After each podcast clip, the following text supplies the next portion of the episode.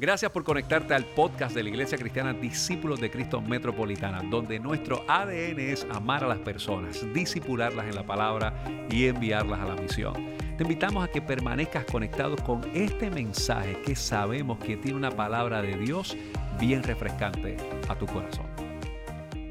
Nosotros hemos comenzado una serie de mensajes eh, que se llama eh, disfunciones familiares y particularmente la semana pasada comenzamos con esta serie de mensajes y entre las cosas que nosotros dijimos es que no existe ninguna familia que sea perfecta, no existe nada que de alguna manera eh, tenga todos los elementos que no tenga ninguna situación particular todas las familias, de alguna manera u otra, tenemos o en algún momento hemos presentado una serie de desafíos o de, digamos, hasta roturas que requieren ser atendidas y, requieren ser abordadas con mucha sabiduría y con mucha prudencia para poder desarrollar algún tipo de salud espiritual.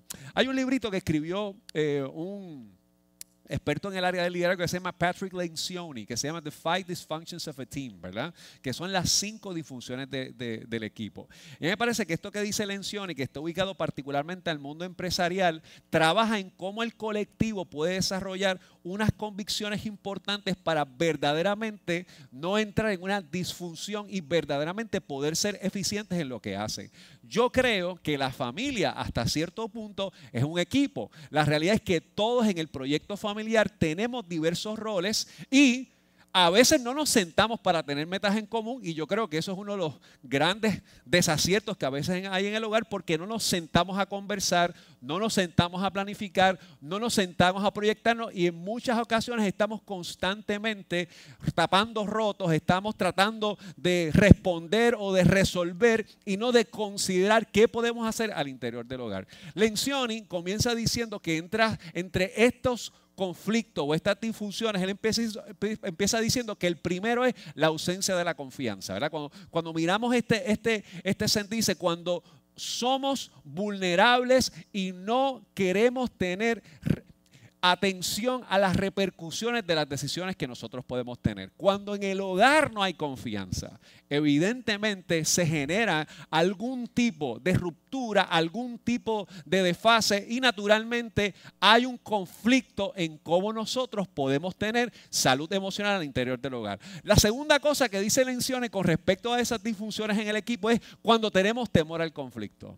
No queremos atender aquellas cosas que verdaderamente nos anteponen a nosotros y que realmente requieren ser abordadas y resueltas.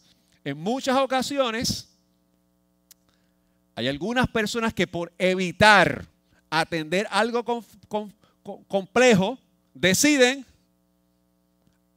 actuar como si nadie estuviese pasando. Y eso duerme el sueño de los justos. Y es como decíamos la semana pasada, se constituye como the elephant in the room, ¿verdad? Como el elefante en, en el salón, de que todos sabemos que está ahí, pero no tenemos la valentía de atenderlo. El tercero, la falta de compromiso. Cuando no hay claridad y participación de las partes en algunos asuntos de la familia. Y esto evidentemente es algo complejo porque si de repente estamos haciendo algunas cosas, pero papá no está presente, o mamá no está presente, o el hijo no está presente, cuando hay una serie de cosas que trascienden lo que se ve y no se ubica en lo que se tiene que hacer, empieza a haber algún tipo de disfunción. Todos en el proyecto de la familia requerimos que haya compromiso. Por lo tanto, si usted se considera un proveedor de recursos económicos, pero está ausente, pues llega un momento dado que el dinero, por más que pueda ayudar a tener algunas comodidades, no ayuda a la composición de lo que nosotros tenemos en la familia.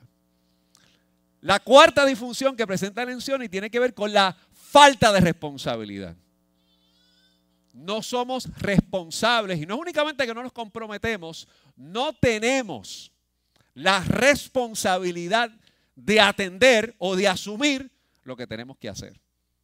No, pregúntale a tu mamá. Pregúntale a tu papá. Mami, hazme esto. Tú resuélveme esto. hay que pagar algo y llamamos a alguien para que nos dé el dinero y no asumimos la, responsabilidad de esos compromisos económicos que muchas veces nosotros tenemos. En quinto lugar, la mencioné dice, cuando no atendemos los resultados, hay una disfunción de equipo. Y yo creo que hoy que estamos hablando de este asunto de familia, yo quiero que tengamos o hagamos el, el mejor ejercicio, si es posible, de ver en dónde puede ser que nosotros tengamos un, gran desafío de desconfianza, de conflicto, de compromiso, de responsabilidad o de atención a lo que verdaderamente está ocurriendo entre nosotros. Yo estuve pensando varias cositas, particularmente de cosas que a veces ocurren y que pueden ser conflictivas en la familia. Por ejemplo, uno de, los conflictos que muchas veces ocurre en la familia tiene que ver exclusivamente con el manejo del, dinero, de cómo nosotros entendemos las cosas. Y pues cada familia tiene su propia manera de hacer. Algunas, hay familias, hay parejas que han decidido tener cuentas separadas, hay parejas que tienen cuentas en combinación. Y si no hay buena comunicación en cualquiera de la metodología que usted como familia tiene, en algún momento yo le garantizo que hay una pugna segura. Y particularmente cuando ese dinero está comprometido, no con lo que usted quiere, sino con los acreedores y no se usa bien, en algún momento viene el conflicto. Otro conflicto son los suegros, los cuñados y la familia extendida. Y no quiere decir, fíjense que el conflicto no necesariamente es, malo, son cosas que a veces se anteponen. Y hay veces que usted se puede llevar bien con su suegro, yo me llevo muy bien con mi suegro, yo espero que ellos se lleven bien conmigo. Este. yo creo que sí, yo creo que sí. Eh, ¿Verdad? Raquel, nos llevamos bien, ¿verdad? Lo, lo llama, lo llama. usted llamen a mi suegro, vayan, vayan a mi suegro y le preguntan a él. Y patrocinen su negocio. Pero entre, entre, entre hay muchas cosas que a veces ocurren en la familia, tienen que ver con esos conflictos que ocurren con, ¿verdad? Como dicen en inglés, con los in-laws, ¿verdad? Como que son familias por ley, pero no de sangre. Eh, estamos relacionados de alguna manera u otra, pero a veces hay unas maneras que vienen con esa familia, con mi pareja, que tal vez no es la misma manera en que yo fui criado, y, eso pudiera generar algún tipo de conflicto al interior del manejo de la familia. Por ejemplo, algo, bien, bien, algo que ocurre eh, usualmente en esto es los famosos días festivos familiares, con actividades. ¿Dónde pasó el día de Navidad? ¿Dónde pasamos el día de despedida de año? ¿Dónde hacemos el día de acción de gracias? ¿Dónde vamos cuando es el día de las madres o el día de los padres? ¿Con quién celebramos el cumpleaños?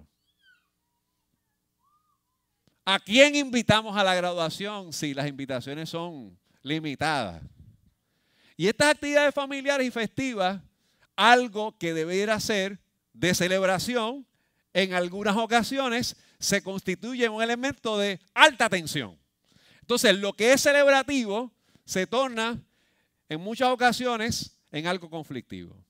Algo que a veces también es una tensión al interior del hogar y lo vemos también, y yo sé que es parte de nuestra congregación, ese cuidado de padres envejecidos que muchas veces tenemos que tener. Nuestros padres están ancianos, están unas necesidades físicas que tienen cierta demanda y entonces pueden haber reclamaciones entre los hijos y los hermanos de quién hace y quién no hace. De quién responde y quién no responde. De quién visita y quién no visita. Y esas situaciones de alguna manera empiezan a lacerar situaciones y sensibilidades al interior del hogar. Todos nosotros hemos pasado por esas circunstancias. Algunas de nuestras familias tienen complejidad en la relación entre madrastros, padrastros e hijastros. No porque la madrastra o el padrastro sea una mala persona, no porque el hijastro sea una mala persona, pero pudiera ser que en algún momento se diga, es que tú no eres mi mamá. es que tú no eres mi papá. Y el padrastro o la madrastra tiene una manera de cómo entiende que se puede atender o disciplinar esa situación, pero yo no soy el papá, te corresponde a ti, y ocurre lo que el nos decía, evadir la responsabilidad y se produce la alta tensión en el proyecto familiar. Hay discusiones, hay tensiones, hay interacciones totalmente conflictivas donde constantemente nos discutimos y a veces no sabemos cómo atender o cómo mejorar eso que está ocurriendo entre nosotros.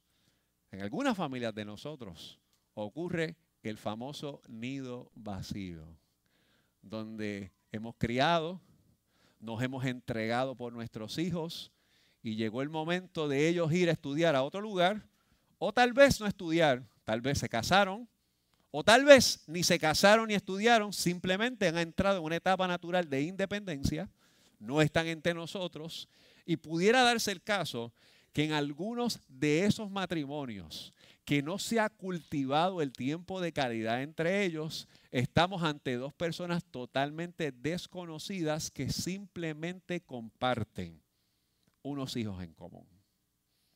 Yo quisiera decirles que lo que yo esto acabo de decir ahora no responde a las familias cristianas, pero tengo que decirle con mucha frustración que algunas de estas situaciones ocurren al interior de familias cristianas, porque las familias cristianas son personas comunes y corrientes y normales y que debemos atender esto con profunda madurez y con profunda responsabilidad. La semana pasada comenzamos a hablar de cuatro disfunciones familiares que nosotros vamos a hablar durante este próximo mes. La próxima semana vamos a hablar de otra y el cuarto domingo de este mes vamos a hablar de una. La semana pasada hablamos específicamente cuando Dios está ausente en la familia. Cuando Dios no es el primer lugar en nuestra familia. Y hacemos muchas cosas, y hacemos muchas proyecciones, y tenemos muchos intereses, pero por alguna razón Dios no es el lugar o el referente de lo que nosotros podemos hacer como hogar. Hoy yo quiero hablar cuando estamos fuera de servicio. Como dicen en inglés, cuando estamos out of order. Cuando algo, simplemente tenemos ese anuncio ahí que dice, aviso, esto no funciona. Yo no sé si a usted le ha pasado que usted se quiere, usted está cansado está en un edificio en el piso 12 y cuando va a entrar el elevador dice fuera de servicio. Usted decide bendecir a toda la administración de ese edificio. Usted la bendice en su corazón y desea que atiendan eso con prontitud. O de repente usted va a una bomba de gasolina, usted se baja y cuando va a pagar, él dice, no es que esa bomba no sirve. Y uno tiene que volver lleno del Espíritu Santo a buscar la manera de poder manejar el que tiene que moverse de bomba. Tras que la está cara, está dañada. Quiero invitar el libro de Efesios capítulo 5, específicamente los versículos del 17 al 21. El libro de Efesios capítulo 5 versículos del 17 al 21. Y la, la carta de Efesios es una carta maravillosa y extraordinaria. Y esto es un texto que a mí me parece que es genial. Y es maravilloso que nosotros podamos tenerlo. Efesios capítulo 5, versículo del 17 al 21. Dicemos, leemos la palabra del Señor, leemos en el nombre del Padre, del Hijo y de su Santo Espíritu. Amén. No actúen sin pensar. Más bien, procuren entender lo que el Señor quiere que hagan. No se emborrachen con vino, porque eso les arruinará la vida. En cambio, sean llenos del Espíritu Santo, cantando salmos e himnos y canciones espirituales entre ustedes y haciendo música al Señor en el corazón. Y den gracias por todo en el, al Padre en el nombre de nuestro Señor Jesucristo. Es más, sométanse unos a otros por reverencia a Cristo. Vamos a orar. Señor, qué bueno es acercarnos a tu palabra. Y qué bueno es que tu palabra siempre, Señor, trae aliento, dirección, respuesta a nuestro corazón. Tú conoces en detalle la manera y la forma en que nosotros llegamos a este lugar esta mañana. Tú conoces las circunstancias que nos han traído hasta aquí. Tú conoces los desafíos y las luchas que tenemos. Tú conoces, Señor, las cosas que hemos comenzado a considerar que incluyen a nuestra familia. Algunos tal vez pensando en la ruptura, en nuevos caminos. Algunos, Señor, pensando en la desesperación de cómo atender lo que a todas luces parece ser no resuelto. Te pedimos hoy que la palabra que hoy estamos compartiendo y que la experiencia de esta mañana sea de mucha edificación y oriente el corazón. Te damos a ti la gloria y la honra.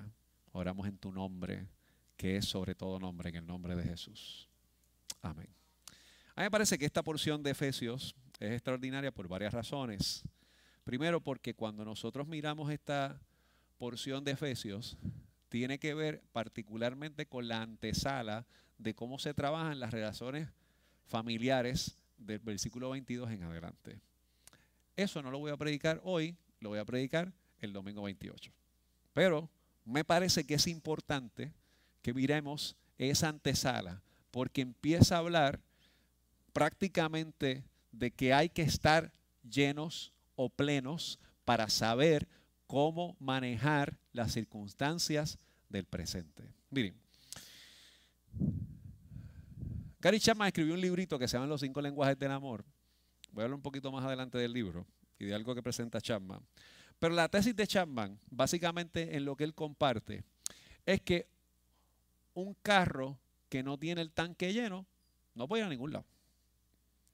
Eh, cuando uno maneja asuntos de familia, de alta tensión, y algo que en muchas ocasiones yo he conversado con diversas personas que manejan eh, retos y complejidades en su familia, particularmente les digo, no todo lo que no está funcionando quiere decir que está dañado.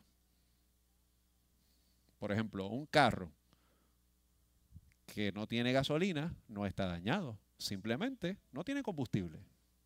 Una computadora que se descargó su batería no está dañada, simplemente está descargada. Tiene todo el potencial para funcionar, pero si no está conectada, si no está energizada, si un carro, ¿verdad? Eh, no de estos ahora solares eh, eléctricos, perdón. ¿Ustedes me entendieron? ¿Cómo es? Esas cuestiones, quizás uno, ya mismo viene el solar, pero el asunto es, un carro, si no tiene combustible, pues no está dañado. Pero tampoco prende, tampoco funciona, tampoco puede operar como fue diseñado en la mente de ese ingeniero, ingeniería, eh, de la ingeniería que lo diseñó, no puede operar porque no tiene lo esencial para poder trabajar. Y en algunas ocasiones, eh, cosas que no funcionan, simple y llanamente requiere que nos tomemos el tiempo de atender si verdaderamente hay algo que tiene que ser reemplazado. El asunto es que muchas veces en nuestras familias cuando algo no funciona no sirve o está fuera de servicio, la ansiedad, la desesperación, las disfunciones que nosotros podemos tener puede hacer que recurramos al reemplazo. En vez de la situación. Algunos cambian de pareja, buscan otras parejas. Cuando hay algo que simplemente hay que echarle combustible a la relación. Algunos deciden, por las razones que sean, no necesariamente de buscar otra pareja, pero abandonar o salir del lugar, porque entendemos que eso ya no tiene sentido. Y pensamos que no hay posibilidades a eso que tenemos de frente. Yo me imagino que el 100% de nosotros en algún momento hemos pasado por esa reflexión. El 100%. No estoy diciendo ni el 90%. Todos hemos pasado por eso. Todos en algún momento dado hemos pensado que nuestro padre no es suficiente, que nuestra madre no es suficiente, que nuestra pareja no es suficiente, que nuestros hijos son unos irresponsables. Indistintamente de lo mucho que oren, de lo mucho que hayan diezmado en una iglesia, de lo mucho que hayan servido en la congregación, en algún momento nos sentimos desgastados y pensamos que no hay solución o posibilidades a lo que está ocurriendo. Y claro, hay cosas que son insostenibles. Aquí tampoco estamos entrando en una ignorancia y una ingenuidad que hay asuntos. Nadie debe estar sumergido en una relación donde el abuso, la manipulación y la violencia sea parte de su hogar. Eso lo hemos dicho en varias ocasiones y creo que es importante volver a resaltarlo.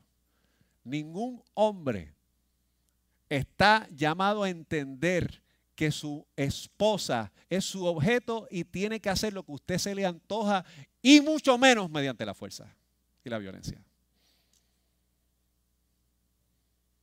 En nuestra iglesia nosotros no promovemos esas actividades violentas, agresivas, manipulativas, porque de nada reflejan a Dios. Al contrario, reflejan demasiado actividad carnal en vez de espiritual. El texto nos está diciendo a nosotros de manera clara, procuren antes de nada estar llenos del Espíritu Santo. Hay que estar con el tanque lleno. De lo contrario, no podemos operar. Procuren Miren, vamos, vamos, váyase a Efesios otra vez. Búsqueselo por ahí, particularmente ese versículo 17. Dice, ahí mismo en Efesios capítulo 5 dice, dice claramente, no actúen sin pensar, más bien procuren entender lo que el Señor quiere que hagan. Y después dice, no se embarrachen. En otras palabras, una persona que está ebria es una persona que pierde control de sí mismo. Una persona que no piensa con coherencia. Así que están los que se emborrachan con alcohol y están los que se embriagan de poder. Están los que se embriagan de ego. Y que hacen lo que les da la gana porque entienden que ellos son los que tienen la última palabra. Y eso es peligroso. Es más, eso no es de Dios. That's it. Eso no refleja a Cristo. Y de alguna manera empieza a dislocar las posibilidades de algo que puede ser atendido adecuadamente. Quiero que vayamos al libro de 1 Timoteo capítulo 5, versículo 8. Búsquelo por ahí.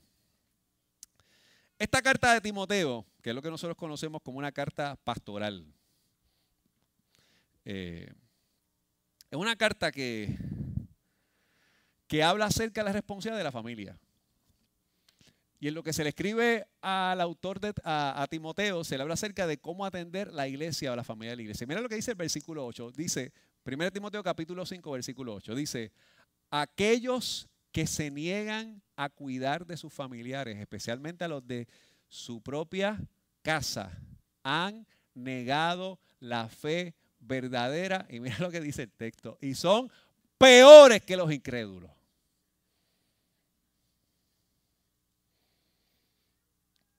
Aquellos que desatienden su casa. Aquellos que no están presentes. Aquellos que no generan provisión el texto dice, son peores que los incrédulos. Y con esto, lo que quiere decir es, usted puede decir que usted cree en Dios. Usted puede decir que sirve a Dios. Usted puede cantar. Pero si usted no está presente, es como si usted no creyera en Dios. Hay cosas que no guardan relación. Y de alguna forma, esto nos lleva a nosotros a estar lastimosamente out of order, fuera de orden, fuera de servicio. Está ahí. Tiene el potencial de servir. Está el carro ahí. Tiene el potencial de llevarte a un lugar de destino. Está ahí el elevador. Puede llevarte a los pisos más bajos y a los pisos más altos. Pero en este momento está fuera de servicio. Está desvinculado del potencial del que él fue diseñado. No se constituye en un elemento de provisión a lo que Dios quiere hacer en medio nuestro.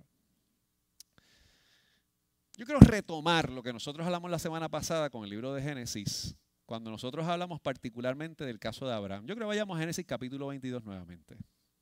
Porque aquí en el libro de Génesis, en el capítulo 22, cuando Abraham va a llevar a Isaac al monte Moria, pasa algo muy interesante. Y pasa algo que yo, yo creo que captura el cuidado de Dios para nosotros cuando somos lo suficientemente responsables de que Dios esté presente en los asuntos de nuestra familia. Vamos nuevamente ahí. Es lo que dice el versículo 14.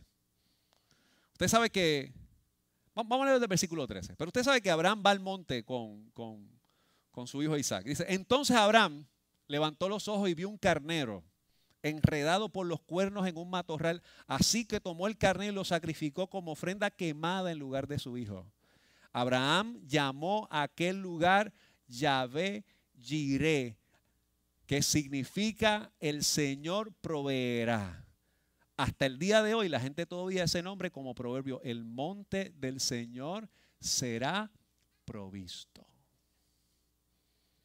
En español, si usted hace lo que Dios le invita a hacer, habrá provisión de Dios para encontrarse con su bendición. That's it. Si usted le llena el tanque al carro, el carro se va a mover. Si usted busca a Dios, el asunto va a operar. Ahora, la pregunta es, ¿cómo nosotros procuramos que haya provisión. Es más, la, pregunta sería, ¿qué tipo de provisión debemos nosotros tener y qué debemos hacer?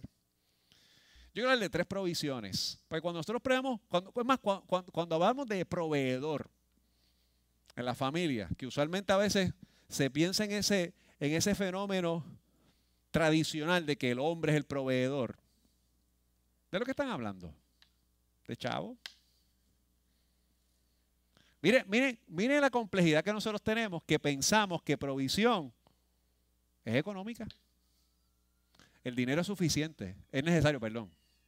Es bien necesario, ¿verdad? Porque usted no va al supermercado y coge la fruta y se la lleva para su casa, usted tiene que pagarla. Pero hay tres provisiones que yo creo que son importantes que nosotros pensemos y que son, y que son fundamentales en el proceso de relación. Número uno, hay que hacer provisión espiritual en la casa. Número dos, hay que hacer provisión relacional. Y número tres, hay que hacer provisión financiera. Yo creo que nosotros pensemos en esto porque hay veces que estas tensiones de producir dinero, que son necesarias, pudiera ser que en algún momento capturen tanto nuestra atención y nuestro enfoque que la provisión espiritual y relacional queda en un segundo plano. A un tercer plano, o es más, pudiera ser que son totalmente ignoradas. ¿Cómo podemos hacer provisión? Esa es la pregunta importante. ¿Cómo nosotros podemos hacer provisión? La semana pasada nosotros hablamos de la importancia de usted orar en familia. Eh, yo le compartí a un grupo de estudiantes y lo he compartido en muchas ocasiones y lo vuelvo a decir hoy aquí. Miren, que la mejor oración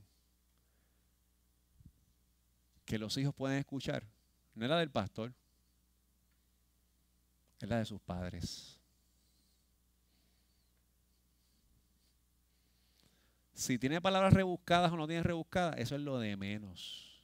Es más, cuando su papá ora por usted, y, no me refiero cuando es un niño o es un adolescente, aún en la adultez.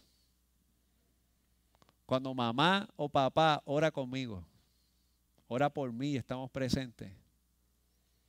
Hay gente que se guabina todo y se palma. Se siente hasta raro. Porque han mirado a su papá como proveedor financiero y no como proveedor espiritual.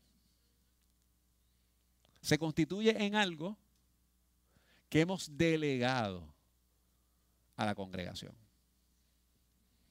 a la iglesia. Eh, y usted y yo sabemos que los procesos relacionales de iglesia son fundamentales, pero no son sustitutivos. Es un complemento, ¿verdad? A mí siempre me gusta esa teoría de Joseph Campbell cuando habla del héroe de las mil máscaras y Campbell decía que hace falta en los héroes míticos mentores en el proceso que acompañen a la familia en la crianza. Pero al final del día, papá es el que ora, mamá es la que ora, eso siempre es significativo. Ahora, por esas razones de la vida, cuando la provisión relacional es constante y presente, la provisión espiritual hace clic.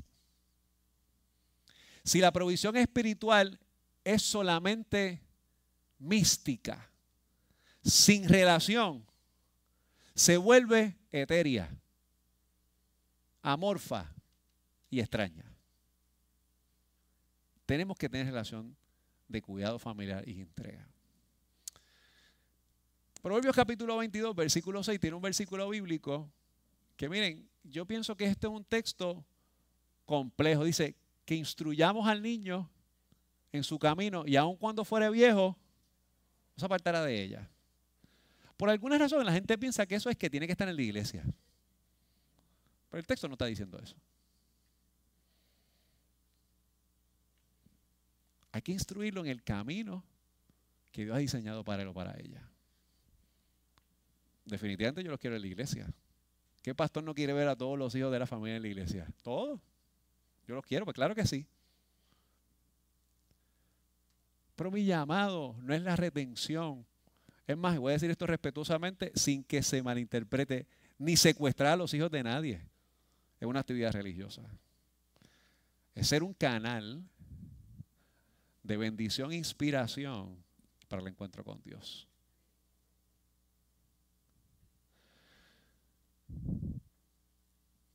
Vamos al libro de Hebreos capítulo 10, versículo 24-25. Este es un versículo que usted debe saberse de memoria. Pero si usted se lo sabe, yo se voy a leer otra vez. Hebreos 10, 24 y 25. Miren lo que dice el autor cuando presenta este texto. Y quiero, quiero explicar esto con mucho, con mucho respeto y con mucha cautela en lo que esto significa. Dice, pensemos en maneras de motivarnos unos a otros a realizar actos de amor y de buenas acciones. Y no dejemos de congregarnos, sino animémonos unos a otros, sobre todo ahora que el día de su regreso se acerca. Esta semana leí un artículo de Gary Newhoff que decía que aquellas personas que no asisten a la iglesia, con alta probabilidad su vida devocional es poca o ninguna. La semana pasada yo dije aquí que si usted tiene que ir a una actividad de su familia a un domingo, vaya. Eso es fundamental. Pero es posible, no estoy diciendo que es lo que pasa, pero es posible que en el proceso la provisión espiritual y relacional se olvide. Y donde usted llena su tanque para hacer provisión espiritual es en la presencia de Dios y en la actividad comunitaria. Hay que congregarse. Hay que congregarse. Es fundamental. Mire, yo voy a explicar esto de una manera diferente. Si usted quiere bajar de peso, no es suficiente comiendo bien. Usted tiene que hacer ejercicio. Si usted quiere bajar de peso, no es suficiente haciendo ejercicio. Usted tiene que comer bien. No es ni la una ni la otra. Son ambas. Si usted quiere tener un proyecto integral de vida, usted debe procurar una vida devocional activa y una vida comunitaria activa. Porque nos colaboramos y nos apoyamos mutuamente. La provisión espiritual está altamente relacionada a la provisión relacional.